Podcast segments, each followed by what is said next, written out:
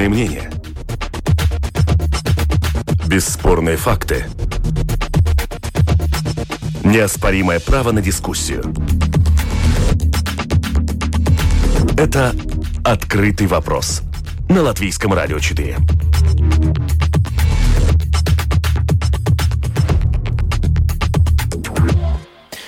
12 часов и 10 минут в Латвии. В эфире программа «Открытый вопрос». Добрый день. Сегодня ее проведу я, Анастасия Смоловская, продюсер программы Валентина Артеменко. Э, по понедельникам традиционно обсуждаем зарубежные события. И в сегодняшней повестке у нас саммит Украины и Евросоюза. Стороны подписали ряд важных документов и обсудили тему возможного вступления Украины в, Евро... в Европейский Союз. Тема долго обсуждалась. Сегодня также обсудим ее более подробно подробно. А после этого поговорим про ежегодный международный форум по вопросам безопасности и политики Рижская конференция 2021, который прошел 15 и 16 октября. А, новый президент Эстонии Алар Карис свой первый официальный зарубежный визит совершил в Латвию, чем характерны и интересны отношения Эстонии и Латвии. Также поговорим чуть позже. Ну и пакет помощи Евросоюза в размере около миллиарда евро призван помочь избежать гуманитарного гуманитарного и социально-экономического коллапса в Афганистане. Вернемся к этой теме чуть э, позже, ближе к концу программы. Ну а сейчас представлю наших экспертов. Это политолог Карлес Даукс. Добрый день. Здравствуйте. А на прямой телефонной линии с нами журналист, автор Московского центра Карнеги Константин Скоркин. Добрый день. Так, Константин, здравствуйте, слышите ли вы нас? Да, да, я вас да? слышу. Теперь, Добрый день. Теперь и мы вас слышим тоже. Э, ну, обсудим э, Украину и саммит, который прошел. Это был 23-й саммит Украина-Европа. В нем э, участвовали такие громкие должности высокие. Э, это был и президент Евросовета Шарль Мишель, и глава Европейской комиссии Урсула фон дер Ляйен. И, в общем-то, обсуждали, как, э, что и Э, как дальше быть Украине. Наиболее, конечно, волнующий для Украины вопрос это вступление в Евросоюз, э, но при этом отмечается, что в документах, которые обсуждались и подписывались, не было никакой конкретики и никаких конкретных дат. Что вы можете рассказать о результатах этого саммита? Константин, здравствуйте, вы нас слышите? Да, да? А, да-да-да, я вас слышу, я вас слышу. Да.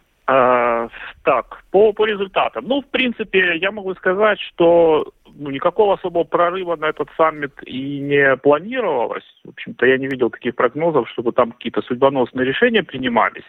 Скорее, это уточнение позиций э, Евросоюза и Украины по двусторонним отношениям.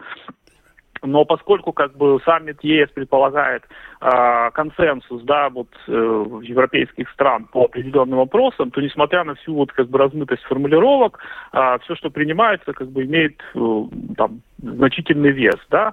Вот из каких-то важных решений для Украины, которые я отметил бы, это договор об открытом небе, который принят, э, который снимает ограничения по взаимным авиаперелетам и авиакомпаниям, снимает ограничения по авиакомпаниям, которые взаимно как бы совершают перелеты между Украиной и странами Евросоюз, Евросоюза. И важный момент, что Европа поддержала вот политику Зеленского по деолигархизации. Хотя и была сделана важная оговорка, что это все необходимо делать юридически обоснованными методами, а, вот, что очевидно как бы а, к политике санкций а, внутренних, которые проводит Зеленский с их ну, не очень обоснованным правовым характером, скорее всего, намек на это.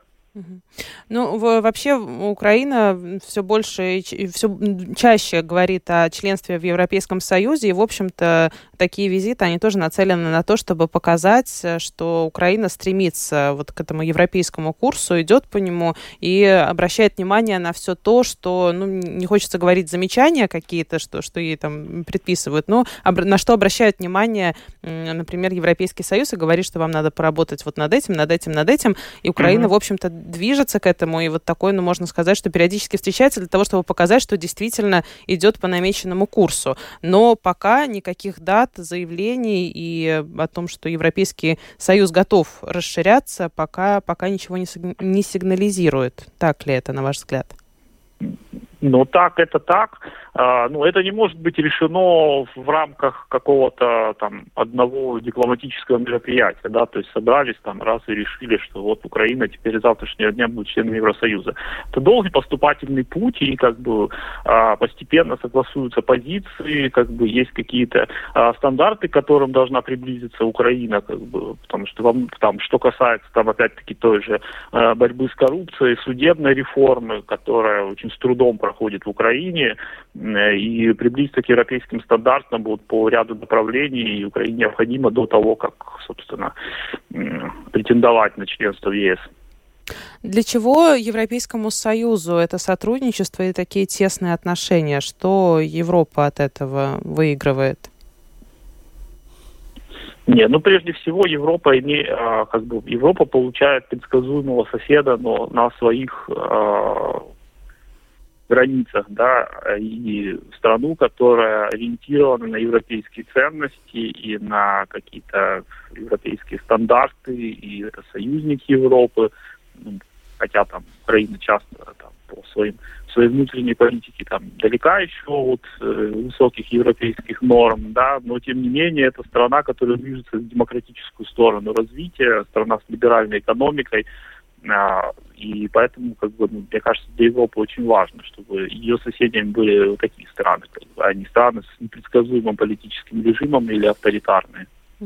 У нас в студии также находится политолог Карлис Даукшс. Господин Даукшс, вы согласны?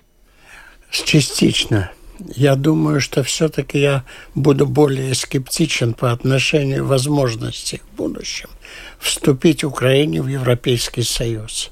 Потому что не только экономические и не только те ценностные ориентации определяют сегодня судьбу России, но фактически это геостратегическое, геополитическое положение Украины между двумя блоками восточного и западного. И поэтому сегодня она является как бы камнем не только преткновения и во взаимоотношениях между Западом условно и условно Востоком, а именно как территория, которая затем должна решить как бы геополитическую конструкцию всей Европы фактически.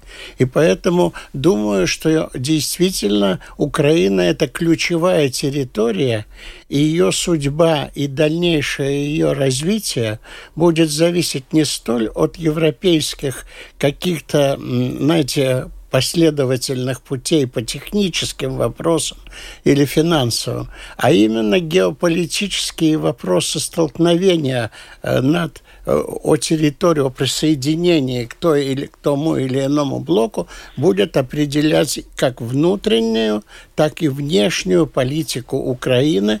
И не думаю, что Украина сегодня готова достаточно сильно приблизиться к европейским стандартам в силу будем откровенны, э, все-таки э, у экономика Украины это больше, она основана на коррумпированных пока к сожалению, и это признает и сама элита Украины, на достаточно коррумпированных основах.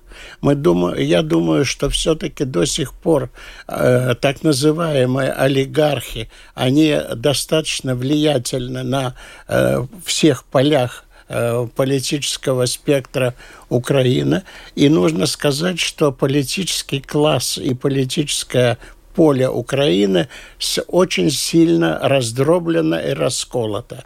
Притом мы не можем исключить и того, что националистические, то есть, ну, это националистические в том смысле, что проукраинские внутренние политики, они э, очень сильно не хотели бы раствор раствориться. Здесь есть э, э, двоич... двойственное положение. С одной стороны, да, мы хотим, но мы хотим сохранить и свою украинскость, как говорится.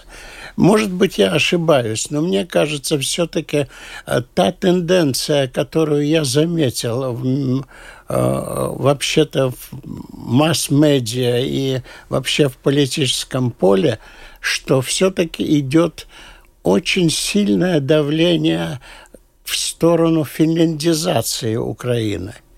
И финляндизация становится таким достаточно э, мощным триггером для того, чтобы все переговоры э, насчет Украины э, внести вот этот позитивный момент, возможность решения, не столкновения, а именно решения этого вопроса. Это стало ясно очень после встречи в Жене Байдена и Путина. Ну, на мой взгляд, извините, может быть, я слишком э, геополитически на это смотрю. Согласитесь, господин Скоркин?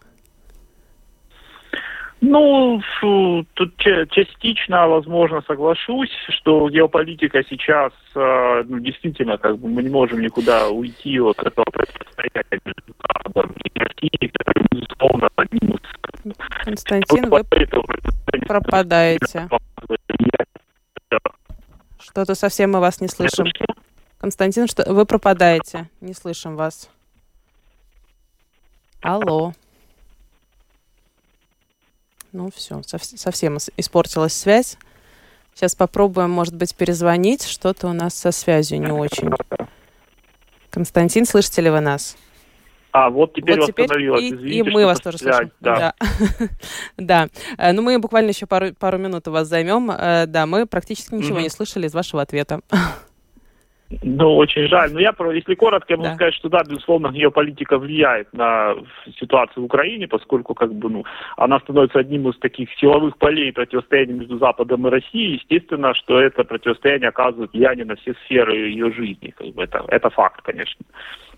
Э, ну, вот со стороны жителя Европы, может быть, человека, который не, не читает каждый день повестку, повестку украинских э, средств массовой информации, э, все равно складывается впечатление, что, да, проводятся саммиты, Зеленский встречается с всевозможными лидерами стран, и видно, что хочется приблизиться к вот этой демократической и такой, ну, скажем, правильной какой-то вот э, стратегии и упорядочить как-то свои системы, но при этом э, мы все равно знаем, что идет война, периодически получаем сообщения о том, что где-то обостряется ситуация, происходят обстрелы, что не совсем вяжется с вот этим вот образом, э, образом благополучной страны, которая, ну, как минимум, стремится к благополучию. Ну да, безусловно, но тут как бы и является ли тут Украина только в этом ответственна, то есть тут же... Вопрос не про ответственность, может быть, это такое впечатление сказывается, может быть, вы можете что-то что больше рассказать, какие дискуссии идут? Ну, без, ну, безусловно, Украина воюющая страна, и опять-таки это тоже как бы является, оказывает влияние на все сферы жизни, то есть от этого тоже никуда не деться, и а, вполне логично, что так происходит. На, на, ну, на данный момент, э, ну, я просто не очень понимаю вопрос, как бы, в данном, в данном случае. Но насколько, насколько можно идти по этому вот демократическому пути и стремлению к Европе, при этом все равно остается такое вот военное положение на части страны?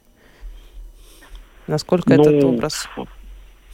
Ну, Украина идет по, по, как бы решает задачи по восстановлению своей территориальной целостности, но при этом э, как бы ключевым вектором э, даже записанным в Конституции является евроатлантическая интеграция. Uh Хотя это, возможно, и внутри самой Украины этот вектор остается достаточно дискуссионным, потому что часть населения скептически смотрит, ну, во всяком случае, не на европейскую интеграцию как таковую, а именно на сближение с НАТО, например, ну, это менее популярно, чем, скажем, сближение с Европой внутри Украины.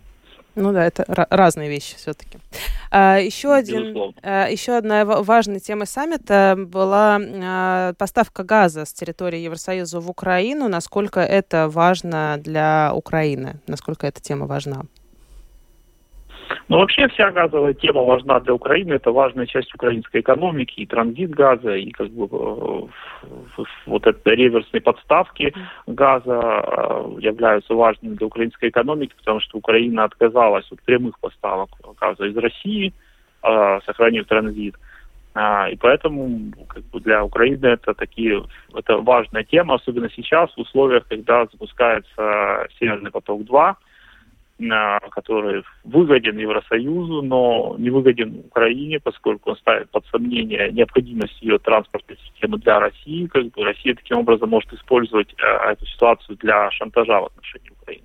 Uh-huh. А, поэтому сейчас, э, ну, как бы, да, это газовая тема одна из топ-тем, да, обсуждаемых внутри Украины. Хорошо, спасибо. Я напомню, что в Киеве прошел 23-й саммит э, Украина-Евросоюз. Украина и Евросоюз в рамках саммита подписали три соглашения об общем авиапространстве, о присоединении Украины к программе исследований и инноваций «Горизонт Эйроп» и об участии Киева в программе «Креативная Европа» вплоть до 2027 года. Э, будем отпускать. Константин Скоркин был с нами на прямой телефонной линии, журналист автор Московского центра «Карнеги». Спасибо вам за участие и всего хорошего. Всего доброго. Ну, а с господином Даушем мы продолжим, продолжим разговор и обсуждать повестку. Пытаемся. Да. На ваш взгляд, насколько важна, важна тоже вот эта газовая история для Украины? Как вам от, отсюда это видится? Вы знаете, по-моему, в последнее время газовый вопрос, особенно в последние месяцы, можно сравнить с карточной игрой.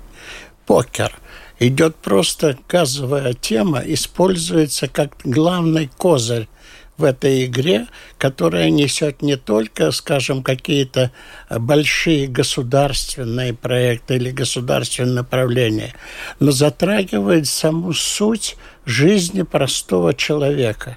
И поэтому газовая тема, она становится животрепещущей просто в бытовом смысле. Каждого, у каждого сидящего перед телевизором или слушающего передачу газ вдруг стал э, очень Важно. тесно связан с семейным моим существованием, платежными возможностями, политическими пристрастиями, э, политическими направлениями.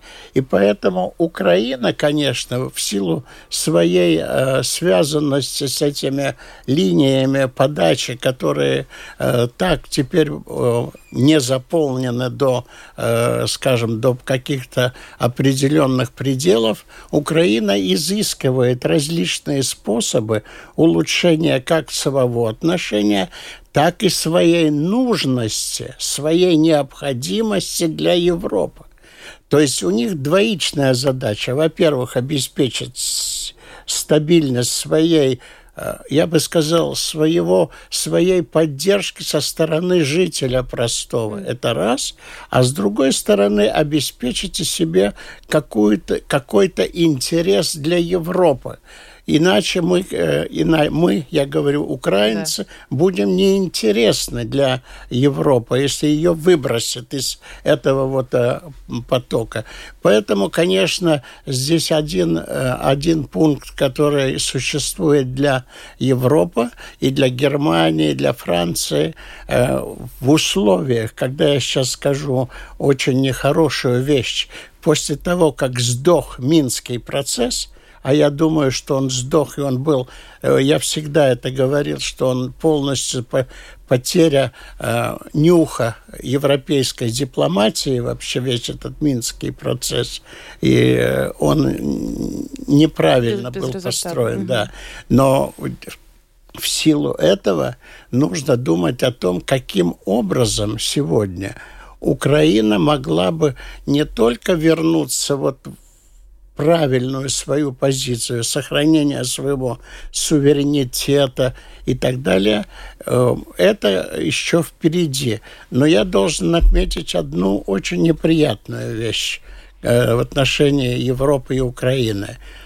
Я все-таки, следя за масс-медиа и за прессой э, Европы, все-таки замечаю некоторую усталость – и скептицизм по отношению вообще к Украине как особенно к ее элите, как способна элите, которая может держать в достаточно жестких рукавицах как, собственно, желание некоторых внутренних олигархов заработать на чем-то, так и э, общую ситуацию, которая есть как там в парламенте, как э, политические партии, которые расколоты, в которые нет ни, ни порядка. Часто там есть очень противоречивые и непонятные для Европы высказывания и, и работа.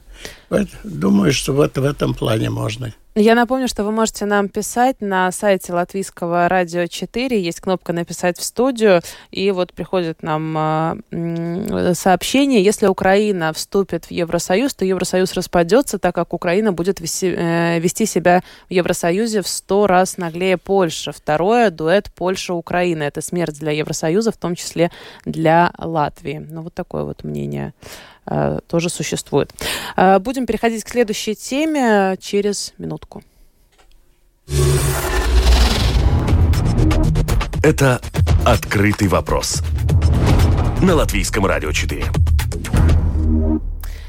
Поговорим мы о ежегодном международном форуме по вопросам безопасности и политики Рижская конференция 2021. Прошел он 15 и 16 октября.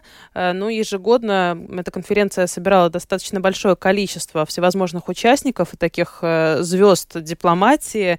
Э, в этом году много чего было офлайн, при этом все равно, несмотря на все меры предосторожности, на входе раздавали специальные респираторы, нельзя было в своих масках, потому что особая защита должна была быть. Но все отмечают, что было очень важно все-таки встретиться хоть хотя бы частично, но вот в этом режиме, когда друг на друга можно посмотреть и пожать руку, локоть или что, что там еще, как сейчас происходит, происходит это.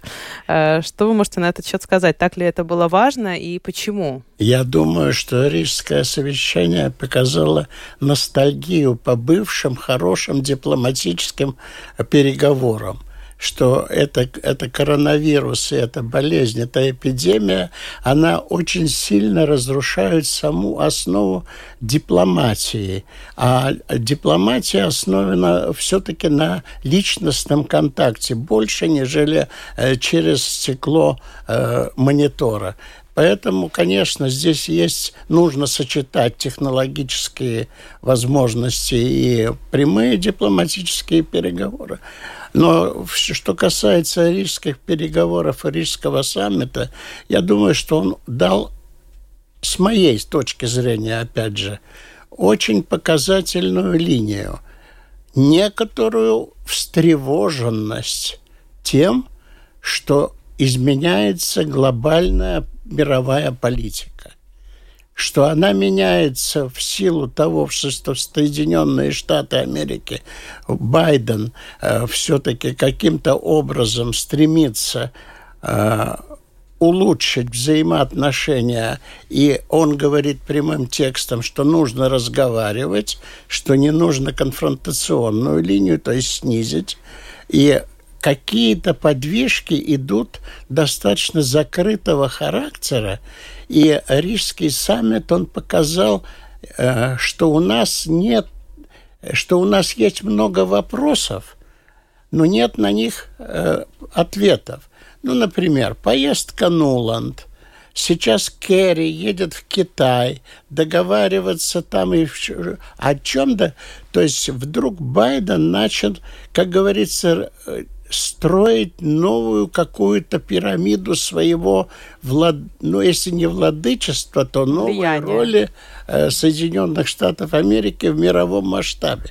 А это как ни странно, кажется, что это очень далеко, очень большие, так, но они снижаются до уровня переговоров, и когда э, всем союзникам становится часто не по себе, что, возможно, у них за спине, за спиной происходят какие-то э, нам не до сих пор не открытые э, переговоры у нас самих, как некоторые говорят о той же Украине без нас нас женили. Ну, то есть, э, э, понимаете, вот это не, эта неуверенность, эта дискуссионность, она и определяла значение Ирийского саммита. Именно э, некоторая неуверенность в том, что мы здесь, да, мы здесь очень хорошо говорим, мы очень умно Важны говорим, но что там дяди думают – Угу. Вот это мне показалось такой э, характерной особенностью. А вам не показалось, что, ну, может, тоже такое со стороны наблюдения, что повестка остается все той же? Вот как у нас началась пандемия, как тогда обсуждали, там, год, полтора года назад, два года назад, в принципе, темы особо не поменялись, все то же самое обсуждается. Украина, Крым, ну, Беларусь, да, там добавилось полтора года назад, но все равно все, все, те же, все те же разговоры. И благодарность НАТО, важность его присутствия. Но, вы знаете, дело в том, что, в принципе, после 2014 э, года и крымского, э, крымской оккупации фактически, для Европейского Союза самым важным вопросом является, э, на чем основывается мировой порядок – на договоренностях или же на международном праве, на силе,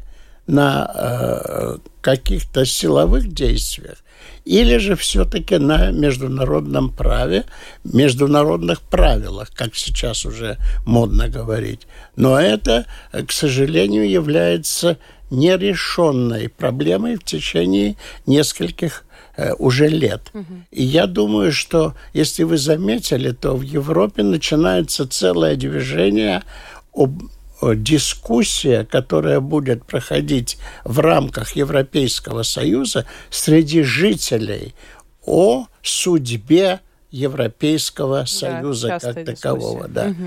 То есть постановка уже самого вопроса это как в семье. Э, когда, значит, пока все было хорошо, разговоров даже не было, а mm-hmm. тут вдруг начинаются какие-то, видите, вопросы. Будет ли сохраняться, не будет. Ну, был Брексит, сейчас Польша тоже активно э, выступает. Польс, польско Брексит, э, он тоже сегодня как бы становится такой, ну, не фишкой, а для желтой прессы, для, скажем, каких-то второстепенных, маргинальных международных изданий, такой, знаете... Ну, ярким чем-то, Ярким да, таким сказать. пятном, угу. да. Но Польша, э, понимаете, она действительно, и Венгрия после того, как Орбан поддержал Польшу, действительно это может стать юридически политическим вызовом для единства Европейского Союза. Притом мы давайте вспомним о том, что позавчера министры иностранных дел Германии и Франции собрались и сделали по этому поводу заявление, в котором в этом заявлении звучит одно. И Польша, и Венгрия являются Э, членами Европейского Союза, и они должны выполнять как ценностные, так и юридические и формальные обязательства общие, которые приняты общим. Mm-hmm. Но там есть очень много нюансов, потому что вдруг Моровецкий, то есть премьер-министр Польши, он заявил, послушайте, задним числом вы пытаетесь нас, на нас нажать. Мы подписывали в 2004 году, а Лиссабонские совещания, э, установления в 2009 году. То есть здесь начинается Э, ну, такая тяжба, которая, за которой да. стоит 32 миллиарда э, евро помощи Польше после ковида, которая должна выделить, э, должен выделить Европейская комиссия, и уже э, наш э, господин Домбровский, который там является вице-президентом, он уже сказал, ну-ну-ну, мы можем и не выделить 7 миллиардов Венгрии и 12, 32 миллиарда э, долларов, э, ой, то есть евро, евро угу. не выделить, как санкции. Но, знаете, санкции, здесь еще есть тогда чувство такого, я тебе заплачу, да. веди себя хорошо. У нас в Латвии, нам тоже пообещано по это, И поэтому мы должны вести себя очень и очень осторожно. И, как говорится, не очень выступать пальцы веером перед кем-то трясти. Ну, мы пер переместимся в соседнюю Эстонию. Там был избран президент э, Алар Карис, который прибыл, э, и первый его зарубежный визит э, в условиях пандемии был в Латвию. Но и то не очень он э, удался. Э, с утра да, перед встречей да. да, стало известно, что его латвийский коллега, президент Латвии Гил Левиц, э, заболел коронавирусом. У него подтвердился экспресс-тест. После этого сделали уже более точный тест. Э, поэтому ну, не хочется говорить, пришлось, но вместо Левица с ним встретилась Инара Мурнец, но он выразил надежду, что, через какое-то время уже Левиц сможет прибыть в Эстонию, и э, таким образом они все-таки все встретятся. Э, что вы можете сказать об отношениях Эстонии и Латвии? Насколько было важно, что именно в Латвию Карис нанес свой первый визит, или это просто вот добрососедский жест? Нет, это, думаю, очень значимый жест. Понимаете, обычно все-таки президент едет в Финляндию. Так исторически сложилось. Но не только. Там все-таки Финляндия и Эстония – это две более близкие mm-hmm. по ментальности, по экономическим связям, по юридическим, по различным. И часто было так, что связь между Финляндией и Э, Эстонией, она как бы противопоставлялась несколько, ну, очень тонко, без грубости, угу. как говорится. Без надрыва, да. Но она противоставлялась э, все-таки э, именно взаимоотношениям с эм, балтийскими, другими вот этими странами. Все это. И, знаете, здесь работает вот это исторические какие-то там нюансы. Финно-угры, mm-hmm. тут балты. Скандинавы или, да, или, да, или балты? Се, да, Северная Европа. И здесь были какие-то ментальные нюансы. Думаю, что пришедший президент как раз будет стремиться убрать именно эти ментальные препятствия во взаимопонимании между балтийскими странами. Его роль и его заявление, он мне очень симпатичен тем, что он сказал, ребята, все хорошо, у вас там большие экономики, у вас там большие планы, все прочее, но нам не годится э, финляндизация, это раз, и нам надо делать все-таки то, чтобы мы были игроками, Балтия как таковая, раньше этого как-то не очень. Но как игроки в Европейском Союзе, общее, держать Более значимыми. Да. При этом э, господин Карис заявил, что со всеми он хочет наладить отношения, в том числе и с президентом России он готов встретиться. Э, но мы знаем, что господин Левиц не был готов встретиться с президентом. От него мы такого, таких не слышали формулировок. Ну и, в общем-то, мы видим, что Эстония, она э, более, более легкие отношения, если так можно сказать, с Россией. И начиная там с прививок, с, с признания и с путешествий, перемещений через границу, это может стать каким-то камнем преткновения, может быть, мы что-то сможем перенять, или каждый, каждый сам по себе в этом случае, в этом плане? знаете, я буду достаточно грубым, я позволю себе в силу своего возраста. Э, но давайте не поднимать сами себе хвост. Самое главное, не с кем мы хотим встречаться, а захочет ли с нами встречаться. И как ни жаль, но именно эта позиция определяет наше место, наши возможности и наши пожелания.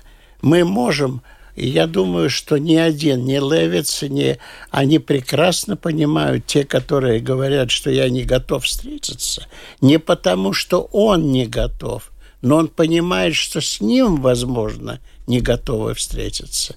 И чтобы не нарываться, как говорится, на грубость, я свое предложение о встрече, может быть, попридержу. Оставлю при себе. Да, сами при себе. Ну, кстати, вот э, господин Карис, в том числе и про США, которые больше в направлении Китая смотрят, тоже отметил. В этом, в этом плане он согласен с, с, с э, вами. А, ну, а, нам надо переходить к следующей теме и обсудим а, пакет помощи Евросоюза в размере около миллиарда евро для того, чтобы помочь избежать гуманитарного и социально-экономического коллапса в Афганистане. Евросоюз выступает выступает за диалог с правительством Афганистана, а, сформированным захватившим власть в стране радикальным исламистским движением э, «Талибан». В чем здесь может быть э, интерес Евросоюза и как, э, в общем-то, США смотрят на это, если, может быть, они действительно сейчас больше Китаем заинтересованы, э, ведь именно они не присоединились к пакету помощи? Знаете, я, по-моему, после сегодняшней передачи получу по голове достаточно сильно со, со стороны своих зрителей и слушателей. Но я рискну все-таки сказать, что Европа делает хорошую мину при плохой игре. Влияние э, Евросоюза в Афганистане достаточно минимально – и как бы там ни было сегодня, хотя, может быть, Китай и не объявляет это как-то публично, но, в принципе, вся гуманитарная и финансовая помощь для этого движения – это Китай. И определяет фактически дальнейшую судьбу э, Афганистана даже не Соединенные Штаты Америки и не Россия, во всяком случае – потому что России надо заботиться только о сохранении хотя бы минимальной безопасности на своих э, э, границах, ну, условно говоря, границах Узбекистан, Казахстан, Киргизия. Э, здесь, Дружествен, дружественных да. странах. Угу. Поэтому думаю, что здесь э, гуманитарная помощь, она всегда вызывает э, сочувствие, там действительно огромное количество детей, которые э, вызывает, знаете, очень публично она влияет на состояние общественного мнения, когда показывает... Ну, вот добавляет это. вес некоторый. Да, она вес, и говорят, нам надо включаться. Но к отдаче от этого включения очень, я думаю, она достаточно минимальна. Но можно ли сказать, что таким образом, возможно, Европа хочет предотвратить э, этот кризис с беженцами? Ну, не хочется говорить откупиться, но как бы вот мы вам гуманитарную помощь окажем, а вы, пожалуйста, беженцев э, не пускайте, оставайтесь, оставайтесь на местах. Двойственная позиция. С другой стороны, это говорят так, э, Афганистан и талибанский режим должен всех отпустить, свободный выезд, свобода, права человека, выбор места жительства, путешествия, э, никаких там чадры или там ничего угу. такого. То есть, понимаете, противоречие желаний и возможностей. И поэтому здесь э, я думаю, что это такая э, чуть-чуть игра. Хотя э, она игра и откупиться, что вы говорите, от беженцев э, не будет. Здесь работают все-таки другие страны. Это работает Пакистан, это работает Китай, это потому что там есть у, очень сложная проблема у Афганистана, потому что достаточно много уйгуров, они были именно в движении Талибана – и э, Талибан, заключив договор с Китаем, должен был выгнать всех своих бойцов-уйгуров из своих рядов чтобы они вернулись э, не как э, э, возбудители сепаратизма, да. уйгуров. Наруши, нарушители спокойствия. Да. Угу. То есть здесь очень сложная дипломатическая игра вокруг Афганистана, и однозначно, вот, знаете, так, конкретно. Угу. Все это может быть оспорено, и могут быть другие мнения, и, э, и, в, и против моей позиции также. Ну, э, свою позицию вы сегодня высказали. На сегодня нам пора заканчивать. Напомню, что политолог Карлес Даукс был с нами на протяжении всего эфира. В начале эфира поговорили мы с журналистом, автором Московского центра э, Карнеги Константином Скоркиным. Э, программу провела я, Анастасия Смоловская, продюсер Валентина Артеменко, оператор прямого эфира Том Шупейко. Спасибо вам за участие. Всего хорошего.